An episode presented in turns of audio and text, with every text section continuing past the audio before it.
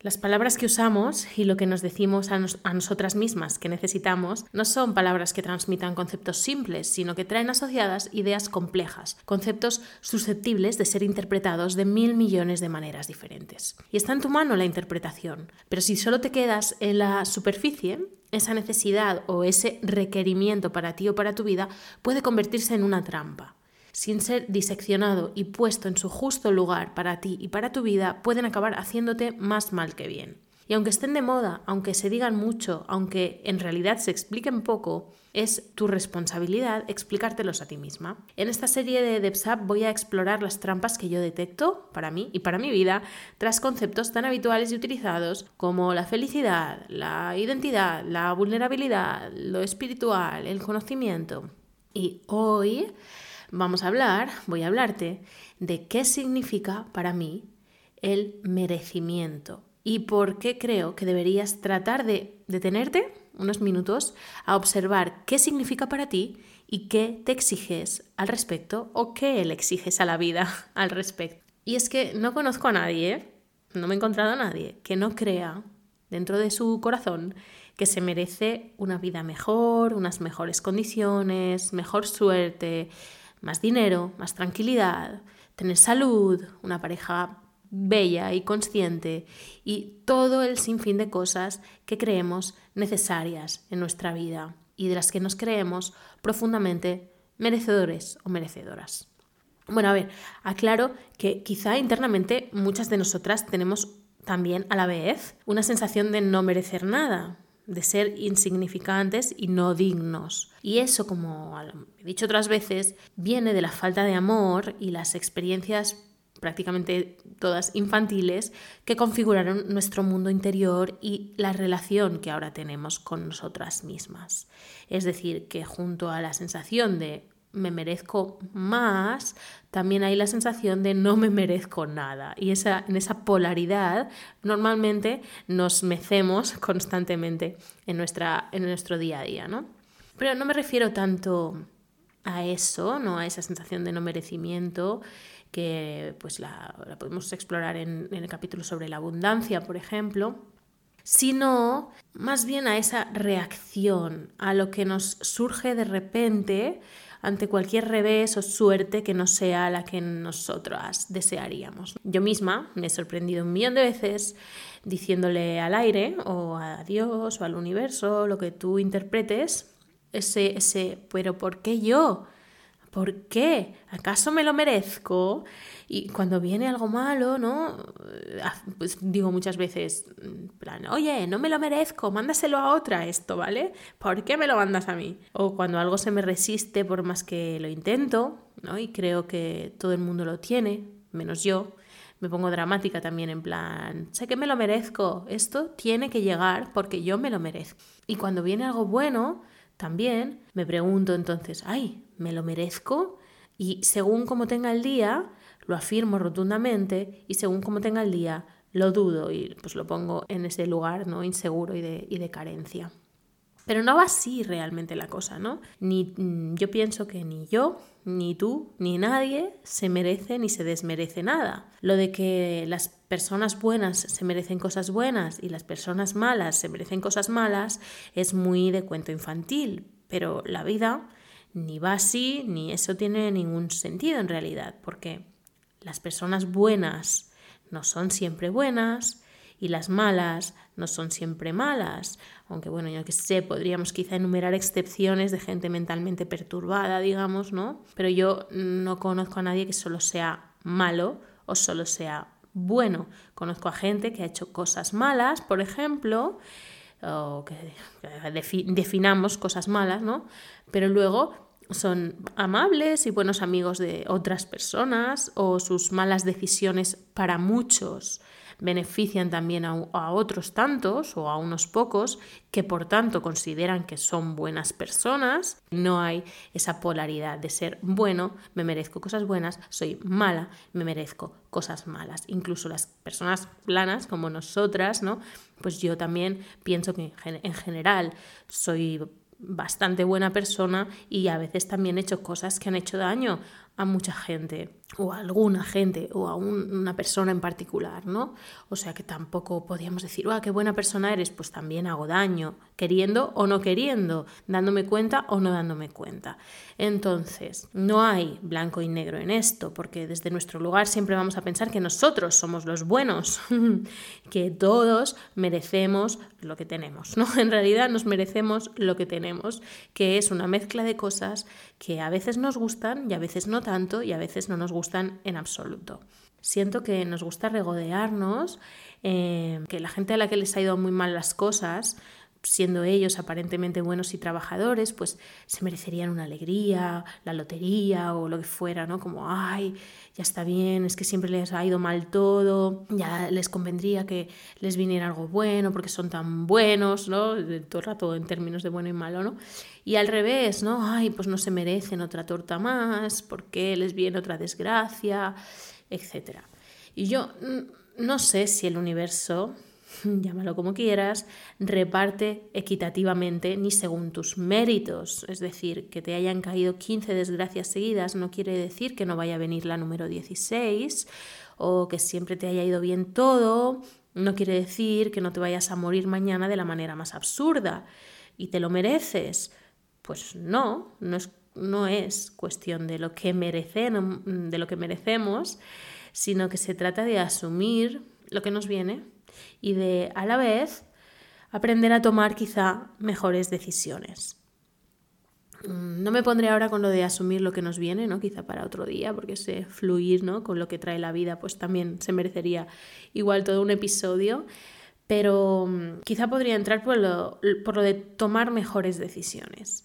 Porque creo que con lo que te viene, pues finalmente no puedes luchar, no es una pelea de tú contra la vida, pero bueno, más que nada porque la vas a perder, seguro, 100% la pierdes, o sea, es una, es una batalla perdida de antemano, no creo que nadie quiera lucharla, aunque yo evidentemente la estoy luchando mm, desde mi más tierna infancia, pero así me va, que internamente pues, pues con muchas debacles, porque evidentemente no le voy a ganar a la vida, no tengo más poder que la vida, no puedo manejarla como yo quiero, pero mm, con las decisiones que tomas sí que tienes más que ver, ¿no? Pues tienes algo más de participación y más de poder. Y también puede quitarte de encima mucha de esa sensación de si lo que tienes es justo o es injusto, o es que a mí todo me va, me va mal y he tenido mala suerte, o todo me va bien y he tenido buena suerte porque de nuevo ni lo uno ni lo otro, ¿no? Es la vida, las circunstancias que has vivido eh, lo que te ha rodeado desde el principio, ¿no? lo que te ha permitido tener un fondo y un sostén en el que apoyarte o desestabilizarte según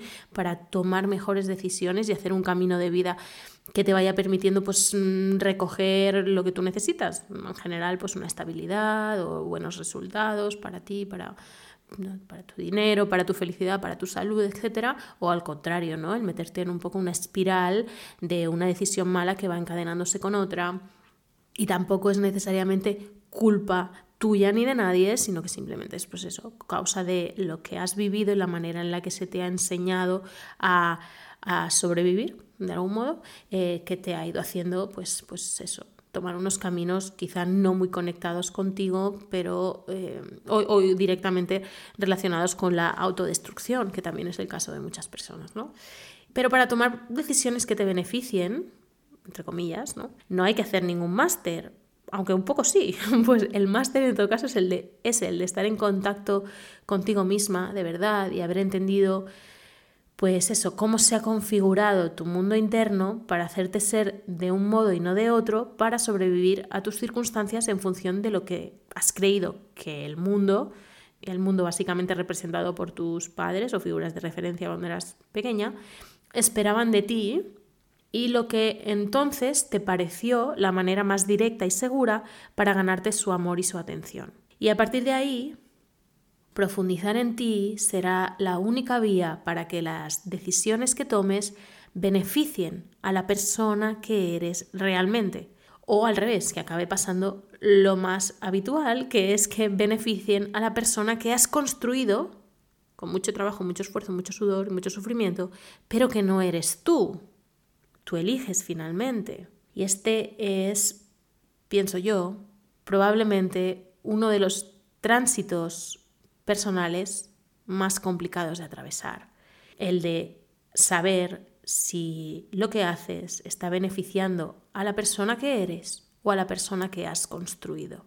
La diferencia, y lo que yo he descubierto con mucha práctica y dedicación, que es la diferencia, es que cuando beneficia a la persona que has construido, todo eso tú vas avanzando y consiguiendo, pero te sigues sintiendo muy vacía. Y cuando beneficia a la persona que realmente eres, es como si cada uno de estos pasos fuera abonando el terreno, dándote estructura, dándote solidez, dándote algo más de paz, ¿no? Como si algo se asentase, algo que es pesado y sólido. Lo otro es aire, lo otro es pues vacío, es, proyecciones que te van llevando a la, a la, nada constantemente, ¿no?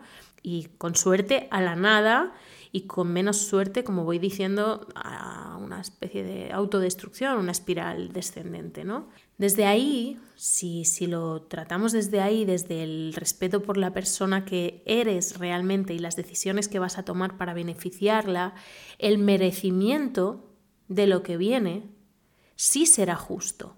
Porque la persona que tú eres bajo toda esa construcción, detrás de ese muro enorme, esa que está ahí escondida, sí se merece la decisión que has tomado por ella, sí la desea, sí la valora, sí la necesita, sí que la va a aprovechar y sí que la va a hacer más plena y más consciente y sí que la va a ayudar a la construcción, al personaje, digamos, a la persona que no eres tú realmente, pero que está ahí funcionando cada día en relación a los otros y en relación a ti misma, en realidad todo lo que hagas le, le da igual.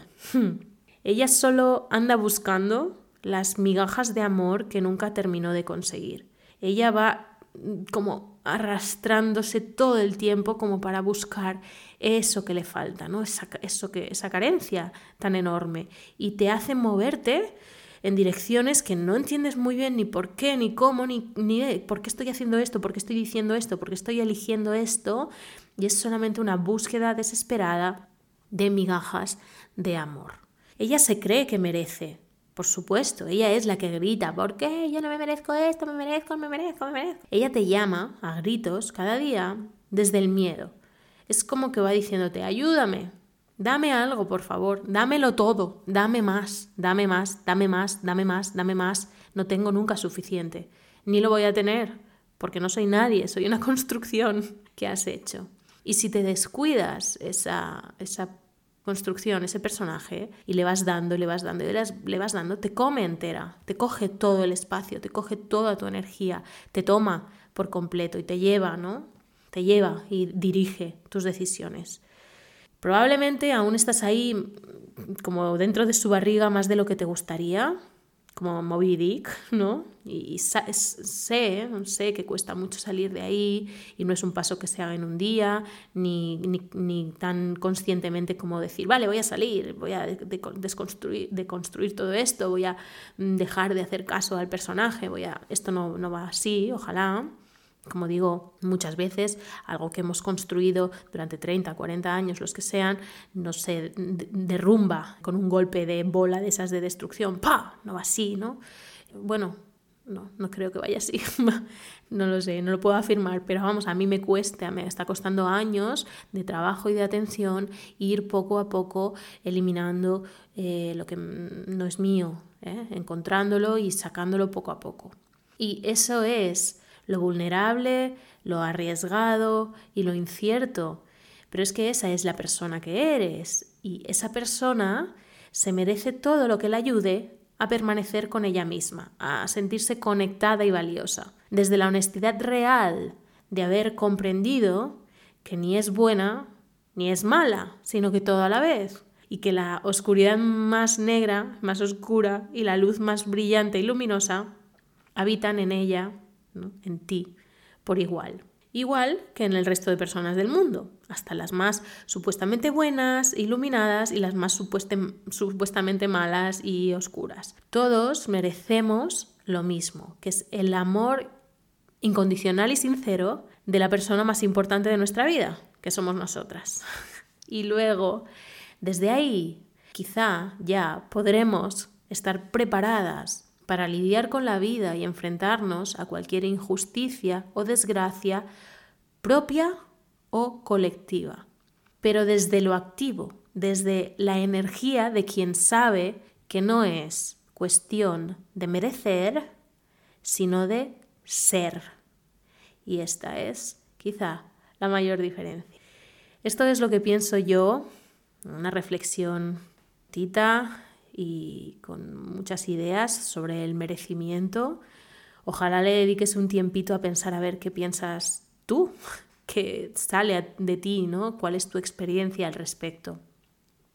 Por si no nos conoces, yo me llamo Deb y en Oye Deb mi pequeño equipo y yo nos dedicamos a crear formación online para ayudarte no solo a ser más rica por dentro y por fuera, sino para que puedas serlo sin tener que seguir ningún dogma más que el tuyo propio, cosa harto importante. Y que puedas hacerte responsable de ti misma sin perder de vista tampoco el mundo que te rodea y puedas crear una vida y un trabajo a tu medida, que te deje dar y recibir lo que tienes para dar y lo que quieres recibir. Que puedas estar aquí, consciente, abierta, despierta y que no te den gato por liebre, que no te hagan creer que te falta algo, que tienes que ser diferente a como eres. Porque si piensas por ti misma, tienes ya la mitad del trabajo hecho. nosotros Nuestros programas te ayudan porque te hacen preguntas en vez de darte respuestas. Yo no sé nada sobre ti, tú lo sabes todo, o lo sabrás si te detienes a preguntarte. Por eso, si no sabes qué hacer con tu vida profesional, puedes empezar a explorarlo gratis en oyede.com barra química, nuestra clase Tu Química Emprendedora. Si quieres contactar contigo a través de la escritura personal, puedes probar un sencillo ejercicio de dos minutos, también gratuito, en oyedeb.com barra llave. Si ya tienes una empresa o vas a crearla pronto y quieres ser tu propia mentora y gurú, cosa que hoy en día se lleva mucho, lo de los mentores y los gurús, pero quieres que parta de ti todas tus decisiones, mira oyedeb.com barra revisión. Y si lo que quieres es saltar de un hobby creativo a un negocio rentable, comprueba si estás preparada para dar el salto con nuestro test en oyedev.com barra hobby. Y si te gustaría aprender todo lo que sé sobre el negocio de crear formación online, visita oyedev.com barra mppd, que son las siglas de mi primer producto digital.